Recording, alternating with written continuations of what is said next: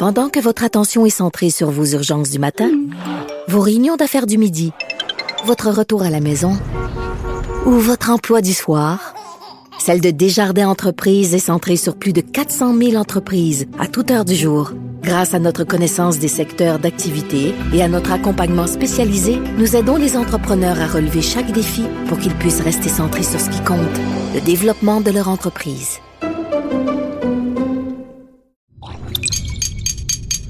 Cube Radio. Il connaît tous les dessous de la politique. Chef du bureau d'enquête de l'Assemblée nationale.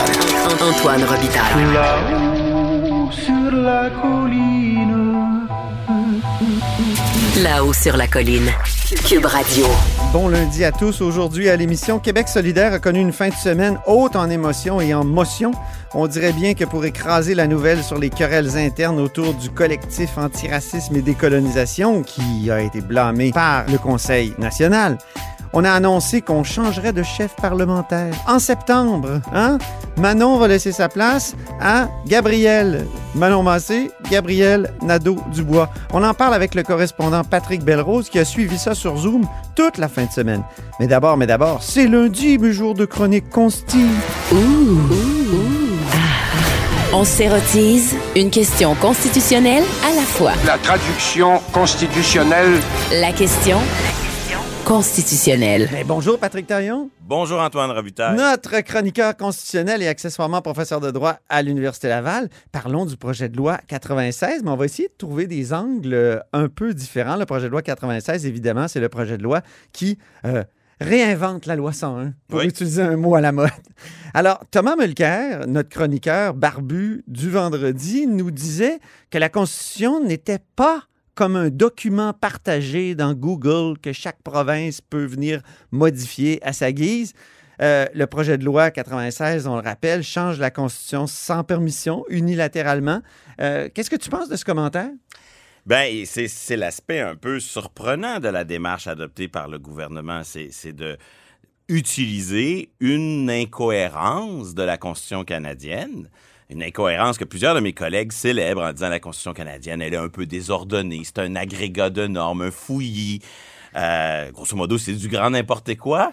Euh, D'autres disent c'est un, un arbre vivant. Mais là, au fond, le Québec vient dire, ben OK, vous, vous faites telle chose. Le fédéral, lui, joue directement dans le texte. Moi, j'ai le pouvoir équivalent, je joue directement dans le texte. Mais euh, l'excellente chronique de Thomas Mulcair euh, de vendredi dernier montre à bien des égards quand même qu'il y a euh, des distinctions à faire entre la Constitution, c'est-à-dire les règles, les normes, et le texte lui-même. J'ai pour l'illustrer une primeur. Il, nous faudrait une ritournelle exclusivité. oui, c'est ça. J'ai amené en cadeau euh, une nouvelle codification. Donc, c'est la version québécoise produite par un ministère qui s'appelle le Secrétariat québécois aux relations canadiennes. Donc, tu as ta- Qu'est-ce qu'une codification, euh, Patrick? C'est un texte, dans le fond? Ben, c'est un travail d'éditeur. OK. Elle, elle est où, la loi constitutionnelle de Ouais. 1867? Elle est où? Elle est au Parlement de Westminster. On l'a jamais physiquement rapatriée. C'est une métaphore journalistique pour que les gens se comprennent. Le rapatriement de 82, c'est une métaphore. Ben oui, la- la- la- c'est- on a rapatrié le pouvoir de la modifier. Mais le texte lui-même, la version officielle, est à Londres. Elle sera Ah. toujours à Londres. Mais depuis toujours, Ottawa, le ministère fédéral de la Justice, fait un travail d'édition. Il propose un texte Produit une codification. Là, imprimé Exactement, ou exactement. sur euh, le web. Et là, Québec produit la sienne. Ah ah! Et euh, c'est intéressant parce qu'on C'est est... pas tombé jeudi. Euh, non, en fait, la version publiée, moi, je l'ai reçue depuis plusieurs semaines. OK. Mais la version en ligne sur le site du SQRC, elle est apparue la semaine dernière, jeudi, mercredi. Une coïncidence, parce que c'est pas du tout les mêmes euh, fonctionnaires. Hein, c'est pas du tout. C'est l'équipe de Sonia Lebel versus l'équipe de Simon Jolin Barrette. Oui, mais on sait que ça Mais- s'entend pas, même si ça se donne des bisous. Ah, ça, je sais pas. Il faudrait aller vérifier. Mais, mais chose certaine, euh, le travail de l'équipe de Sonia Lebel est d'une utilité euh, immense aujourd'hui dans le suivi du projet de loi 96. Ouais. Donc d'abord, c'est quoi cette codification? C'est quoi ce petit livre que tu as un peu en primeur? euh? Et que je vais montrer à Thomas Mulcair? Oui, tout à fait. Parce que lui disait que le seul texte qui existait, ben, on peut aller le chercher, puis c'était le texte, évidemment, édité par le fédéral. C'est un travail d'édition. OK. Et dans le travail d'édition, c'est ça qui est fascinant, c'est qu'on découvre qu'Ottawa prend parfois des libertés. Rien de scandaleux. OK. Des choix d'éditeurs. Des choix qui d'ailleurs sont peut-être les bons. Mais dans la version Québec, d'autres choix d'éditeurs sont faits. Euh, on va un peu plus à la pureté de la version. OK. Exemple, c'est des fleurs du tapis, là. C'est vraiment des détails. Ah bon? Mais dans la version de 82, C'est juste pour les gens très érotisés? Exactement.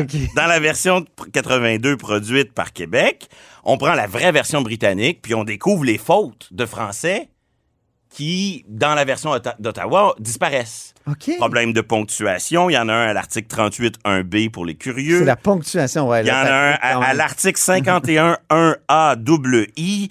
euh, Il y a un déterminant de trop. Bon, c'est vraiment des fautes, des fleurs du tapis, des trucs sans importance, mais qui montrent que la, la vraie version puis celle d'Ottawa, il y y a un n'est pas, la pr- un est pas le propriétaire de l'autre. OK.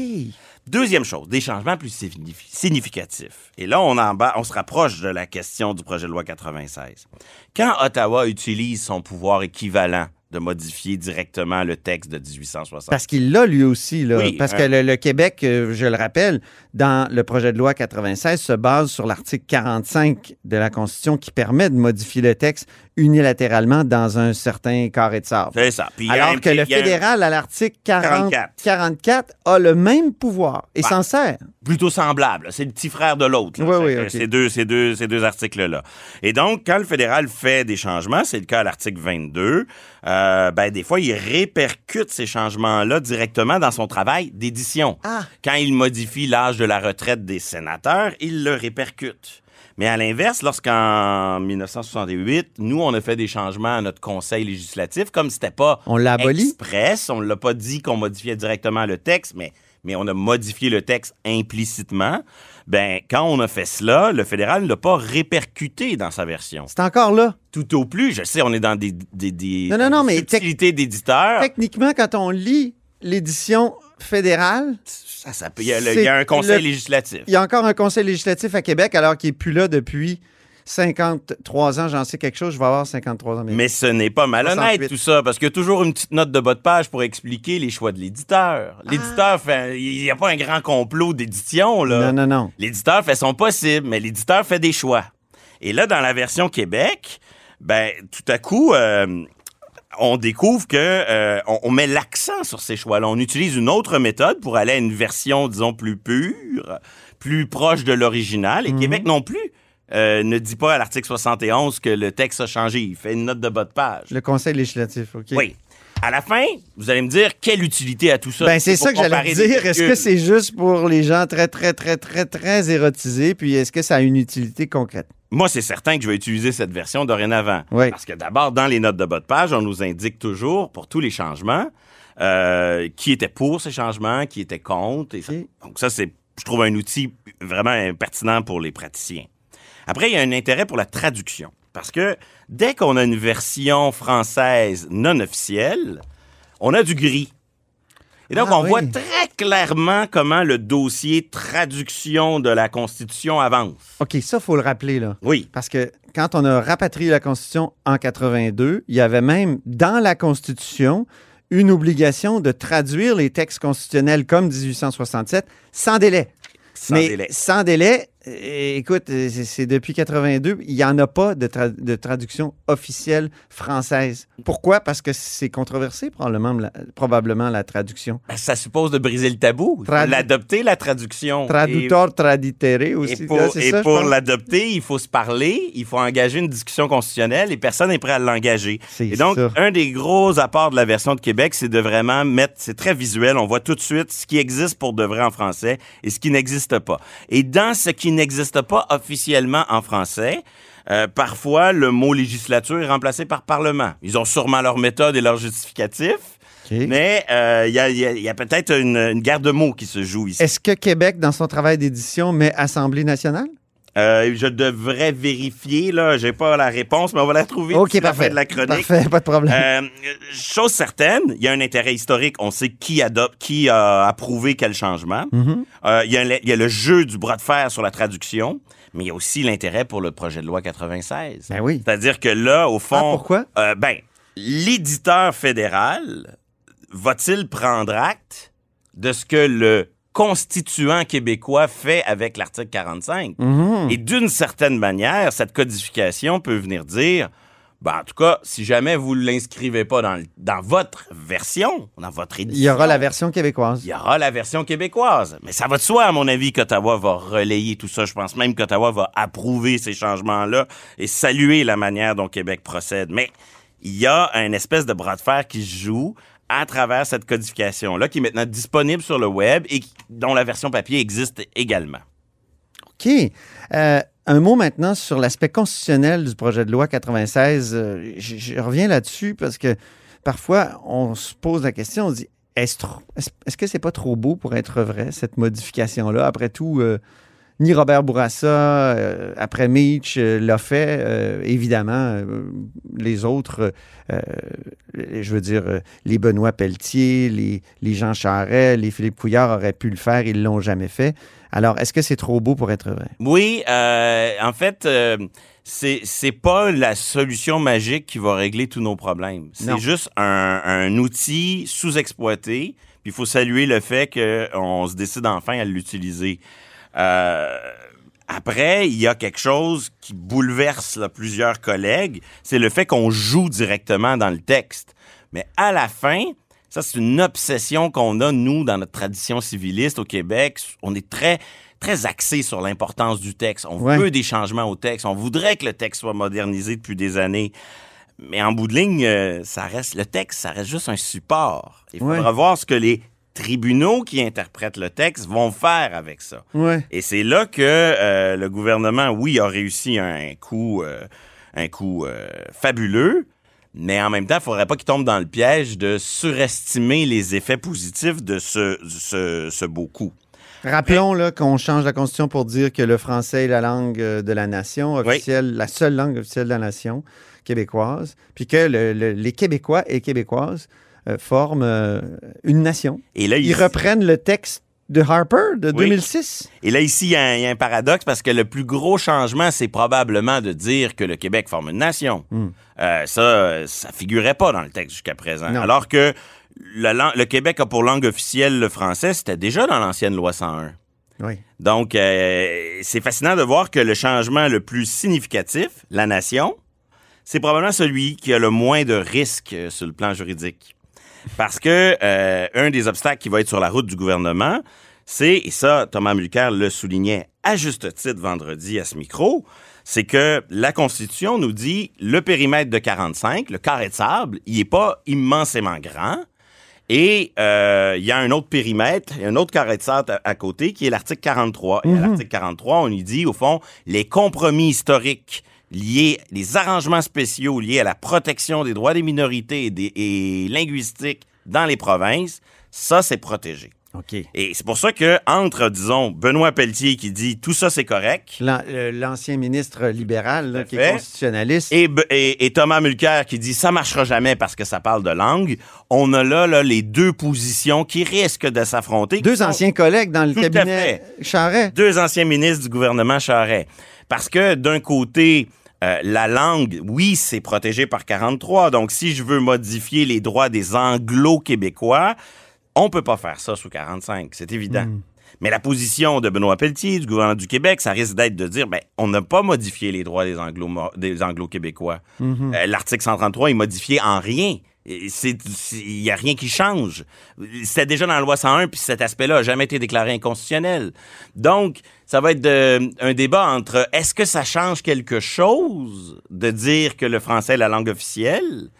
Et si ça change quelque chose, est-ce que ça affecte un compromis historique qui protège la minorité anglo-québécoise? Selon la réponse à cette question, on aura la réponse pour le l'un des deux euh, amendements.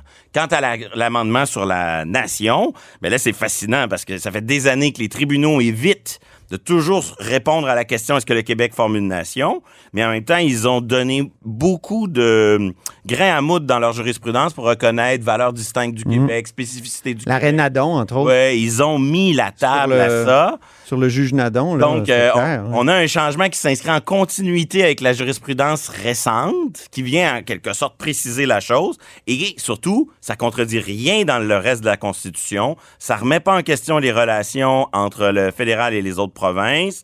Ça remet pas en question un compromis historique euh, validement négocié. Donc, ça devrait entrer dans le périmètre de l'article 45. André Pratt, ce matin, euh, l'ancien éditorialiste, ancien sénateur, écrit une lettre euh, vraiment, euh, comment dire, outrée ce matin. Il dit la Charte québécoise foulée au pied dans ce projet de loi 96 sur la langue française, dans l'indifférence totale. Est-ce que- Qu'est-ce que tu lui répondrais? Parce qu'il faut d'abord rappeler que dans le projet de loi, on utilise la disposition de dérogation ou la, la, la clause de non-obstant, comme on l'appelle plus régulièrement, pour l'ensemble du projet de loi. Euh, ça rappelle une pratique euh, du, gouvernement Lévesque de 82 jusqu'à 84 qui mettait la disposition de dérogation dans toutes les lois pour bien montrer qu'on n'était pas d'accord avec ce changement constitutionnel. Mais dis-moi, est-ce que André Pratt s'inquiète euh, avec... est-ce que, est-ce que les, les inquiétudes d'André Pratt sont légitimes? Est-ce que et André Pratt soulignerait, comme le ferait, ou- comme l'a fait aussi le juge Blanchard, que le gouvernement Lévesque c'était bien moins grave parce qu'il dérogeait seulement à la charte canadienne sans déroger à la charte québécoise. Ah, Donc, dans le dossier du projet de loi 96, on va avoir les gens qui vont s'insurger contre toute dérogation. Pour le moment, ils sont relativement discrets. Il y en aura d'autres qui vont, vont se dire, OK, on déroge à la charte canadienne, on n'a jamais signé la Constitution de 82, mais pourquoi la charte québécoise? Le problème ici, c'est qu'il y a un grand malentendu sur ce qu'est le système de protection des droits. Euh, ça donne l'impression qu'il y a du fédéralisme en matière de charte, parce qu'il y a une charte euh, en rouge puis une charte en bleu. Mais c'est une illusion dans laquelle on se berce depuis des années. Il faut existe- rappeler aux gens que la Charte québécoise a été adoptée en 1975 à l'unanimité, ce que rappelle André Pratt ce matin, alors que la Charte canadienne a été imposée au Québec en 82. Et Sauf que Et même si les contenus sont pas toujours identiques, même si lorsqu'on n'utilise pas les mêmes mots, il y a une forte tendance. C'est c'est une tendance, mais elle est très forte euh, de nos tribunaux à dire c'est des textes équivalents. Et donc, comme on a un seul interprète, ben en vérité, on a on n'a qu'un seul système de protection des droits. Autrement dit, il n'y a pas d'autonomie de la Charte québécoise vraiment. Exactement. Parce que c'est interprété par les mêmes juges et ils, ils prennent à peu près les mêmes mots, droit à la vie, droit à, à la liberté d'expression, et ils l'interprètent de la même manière. Donc, à la fin, euh, c'est la Cour suprême qui dit ce qu'elle veut dire de ces catalogues-là. Et elle nous l'a montré dans l'arrêt Ford en 1988. Et c'était très simple. Elle a dit Ah, tiens, tiens, vous avez mis une dérogation à la Charte canadienne. Vous n'en avez pas mis à la Charte québécoise. Ben, je vais utiliser ça comme une permission pour imposer mon interprétation des droits au détriment de la volonté du législateur. Donc, en bout de ligne, les textes, j'y reviens, hein, on, parlait des textes avec les codifications au départ. Faut pas confondre les textes puis le droit. C'est deux affaires différentes.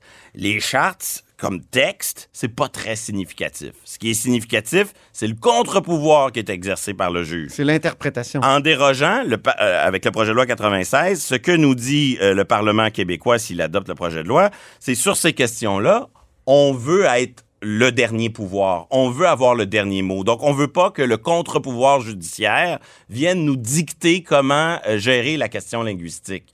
Donc, ils utilisent la dérogation mur à mur, Québec, charte québécoise et charte canadienne. Et, et- et ne pas déroger à la charte québécoise, mais déroger à la charte canadienne, c'est, c'est aussi bien ne pas déroger à rien du tout, puisque ces deux textes sont finalement les deux pattes sur lesquelles le juge s'appuie pour faire triompher son interprétation des droits. Merci beaucoup, Patrick Taillon, C'est moi qui vous remercie. notre chroniqueur constitutionnel et accessoirement professeur de droit à l'Université Laval. Et si vous voulez lire le texte d'André Pratt, c'est dans la presse Un silence troublant.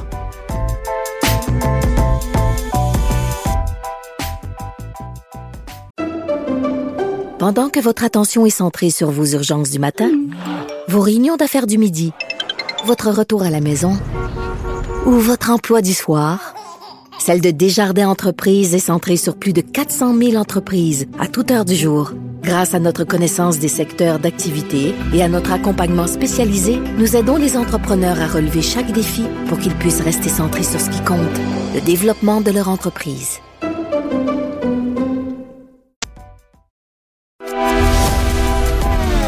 Grand philosophe, poète dans l'âme, la politique pour lui est comme un grand roman d'amour. Vous écoutez Antoine Robitaille, là-haut sur la colline. Pour ce deuxième bloc de là-haut sur la colline, il y a un vadrouilleur en studio. Donnez-moi des roses, mademoiselle, car j'ai rendez-vous. C'est très important. Choisissez-les-moi parmi les plus belles. Donnez-moi des roses, elle les aime tant. Bonjour Patrick Belrose, Bonjour Antoine. correspondant parlementaire à l'Assemblée nationale pour le Journal de Québec et le Journal de Montréal. Donc, tu as passé ta fin de semaine sur Zoom, mais avec les gens de Québec solidaire. Oui, le, le plaisir de couvrir des conseils euh, nationaux comme ça de façon virtuelle, euh, c'est différent. Je dirais qu'on s'ennuie quand même euh, des bruits de corridor, des euh, Ben oui. claquements de portes, des conciliabules. Mais écoute, il faut faire avec la COVID. Donc, on a suivi euh, le Conseil national de Québec solidaire toute la fin de semaine. Et Dieu, Dieu sait qu'il y, y en aurait eu des bruits de corridor. Il y en aurait Des- eu. euh, On sait qu'on Ah, disait... ça aurait dû, ça, ça aurait été passionnant là en direct. C'est, une des fois où on aurait voulu pouvoir être euh, présent pour euh, parler aux différents militants à qui on n'a pas l'occasion de parler nécessairement sur Ouais. Zoom pour entendre un peu c'est quoi leur point de vue, pourquoi il y en a qui sont pour ou contre telle ou telle mesure. Évidemment, Donc, pour situer les gens, on parle du collectif antiracisme et décolonisation qui a reçu un blâme en fin de semaine. Donc, euh, euh, c'était une fin de semaine haute en émotion et en motion. Hum? on a beaucoup euh, donc euh, débattu de la place du CAD, comme on le dit communément, là, au sein de Québec solidaire. Exact, le, le collect- le collectif antiraciste décolonial, qui est franchement l'aile gauche de la gauche. C'est vraiment l'aile radicale de Québec solidaire, euh, qui s'est fait reprocher par la direction de Québec solidaire ses tactiques, le dénigrement, l'intimidation, les menaces, les mises en demeure envers principalement la direction du parti, mais aussi certaines sorties publiques euh, pour appuyer Amir Attaran, par exemple, le fameux professeur d'Ottawa, Oui. l'Université d'Ottawa qui euh, considérait que les Québécois sont de façon générale tous racistes et aussi euh, Presque a- par nature. Exactement, par osmose. Et euh, qui, euh, euh, donc le cadre aussi, toujours, qui a associé aussi le chef du Parti québécois et un journaliste ici de la tribune parlementaire à la fachosphère, à l'extrême droite. Donc, la direction de Québec solidaire a dit, OK, c'est assez, là, franchement, euh, ça, ça, ça nuit à l'image du parti, au message du parti. Donc, on a blâmé, on a demandé au Conseil national de se, de se prononcer en faveur d'une motion de blâme, ce qui a été fait. Et maintenant, le collectif doit soit s'amender, donc cesser ses pratiques, ou se voit face à un futur vote au Congrès pour se faire retirer son accréditation, donc autrement dit, devoir être dissous. Ce qui est arrivé au collectif Laïcité il y a deux ans. D'ailleurs, on lui a retiré son accréditation Mais au sein de Québec solidaire. Exactement. Et de toute façon, à la suite du, du vote, on a l'impression que de toute façon, le, le collectif va disparaître. Là, il y a Eve Torres, qui est la porte-parole, qui a dit Ben, écoutez, moi, dans ces conditions-là, personnellement, j'ai pas envie de continuer à militer pour Québec solidaire. Certainement pas être candidate non plus comme elle a été aux dernières élections. Et euh, le collectif lui-même doit se réunir et euh, évaluer la situation. On a l'impression que le collectif va disparaître, mais ça, ça, demeure à voir. Et il y a la co-porte-parole du CAD euh, qui a fait une sortie ce matin où, en fait, on a, diffusé une vidéo. C'est Alicia Tukiapik, donc co-porte-parole du collectif antiraciste euh, décolonial. Euh, elle, elle reproche à Manon Massé de l'avoir laissé tomber. Donc, c'est un extrait du huis clos là, qui, a, qui a coulé carrément sur la page Facebook du CAD. Exactement. Le collectif a, a mis euh, en ligne sur la page Facebook l'intervention euh, de Madame, j'oublie son, son, son nom de famille. C'est. Alicia Tukiapik. Merci beaucoup. Euh, je devais pas Une ancienne candidate de Québec solidaire Exactement. dans Ungava. dans Ungava qui dit ben, écoutez, moi, après avoir été candidate, premièrement, j'ai plus une nouvelle là, après que j'ai été défaite comme candidate. Et par la suite, ben, elle souhaitait euh, siéger sur le Conseil national. On lui a refusé. Elle, en dit- fait, elle l'a été, c'est ça. Elle l'a été. Elle, elle- elle dit qu'elle n'a pas eu de nouvelles. Puis elle a été sur le Conseil national, c'est ce qu'on la dit Commission euh, nationale autochtone. Elle a même été porte-parole de ça, ce qui l'amenait à siéger sur le conseil d'administration, si tu veux, de Québec solidaire, qui est la commission de coordination. coordination nationale.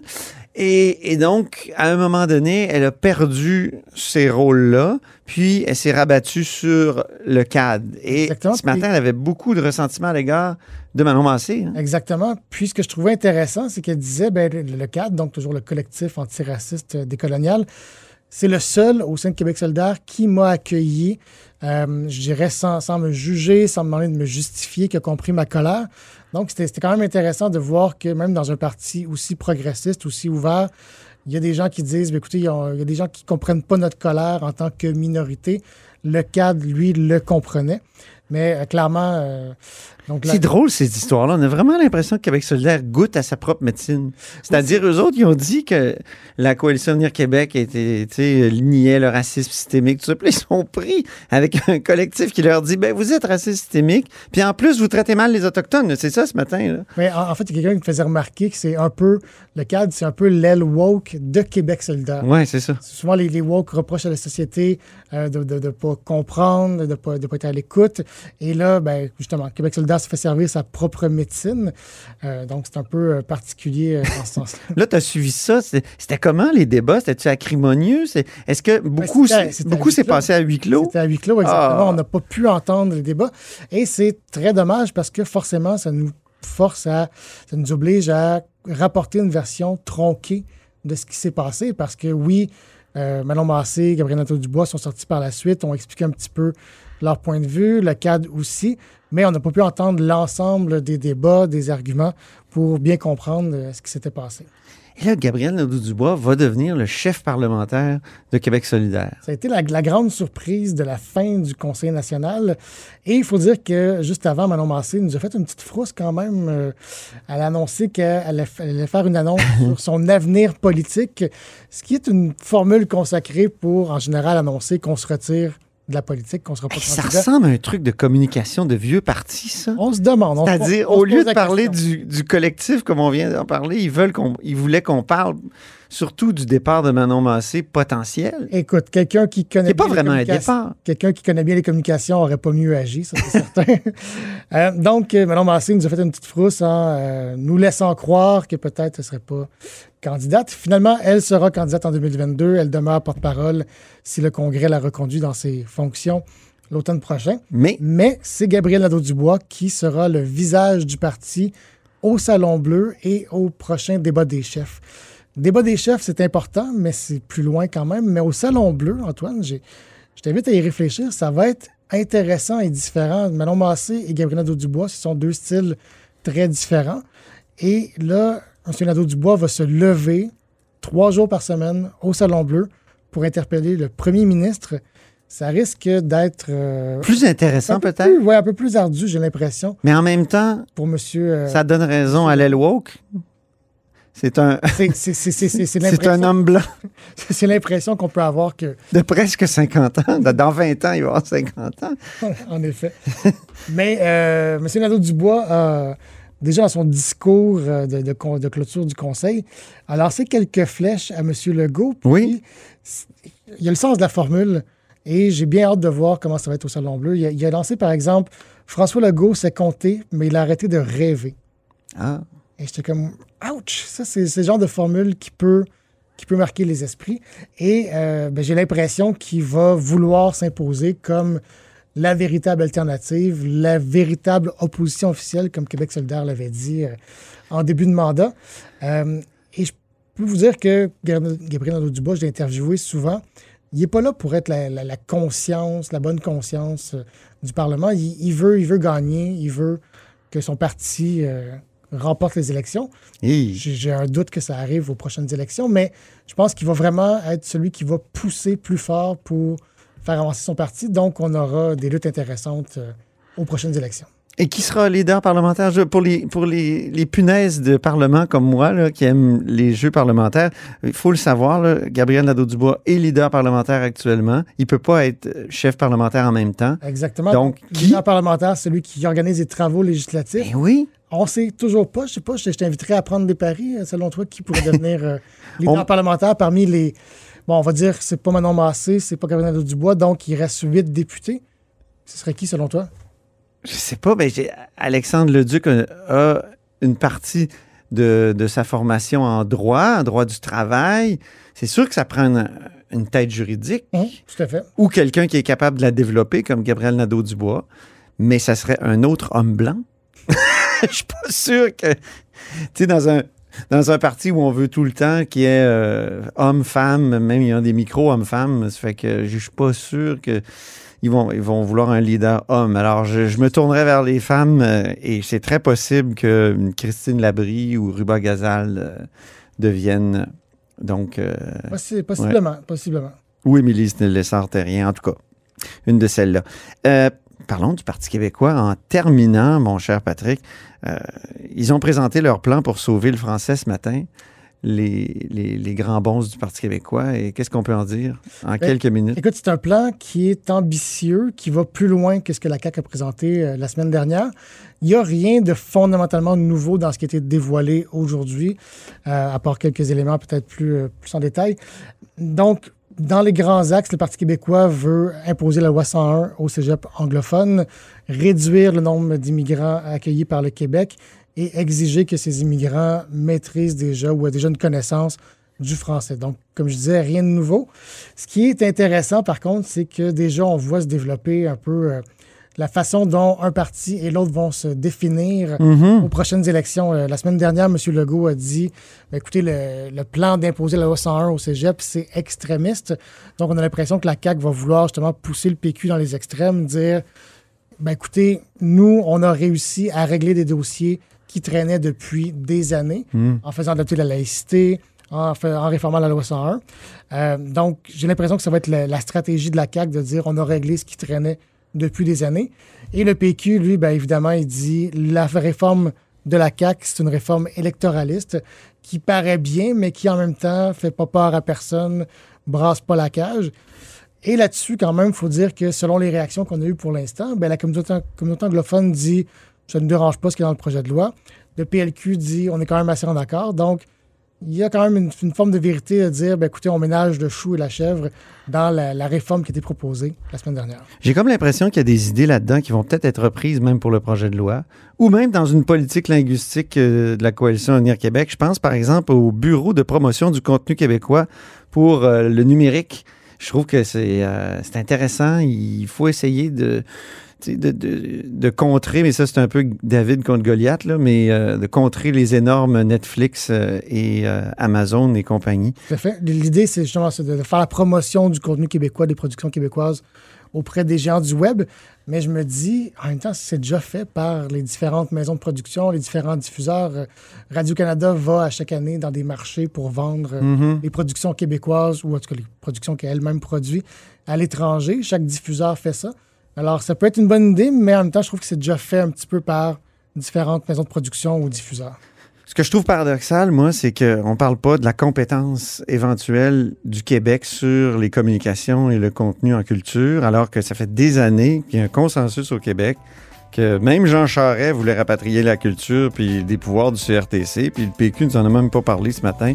Puis tout le monde dit qu'il faut adopter C10 à Ottawa, comme si c'était uniquement Ottawa qui allait s'occuper de ça. En tout cas, c'est ma question de fin de chronique et euh, je te remercie, mon cher Patrick. C'était un plaisir de te recevoir. Et c'est tout pour La Haut sur la Colline en ce lundi. Merci beaucoup d'avoir été des nôtres. N'hésitez surtout pas à diffuser vos segments préférés sur vos réseaux. Et je vous dis à demain.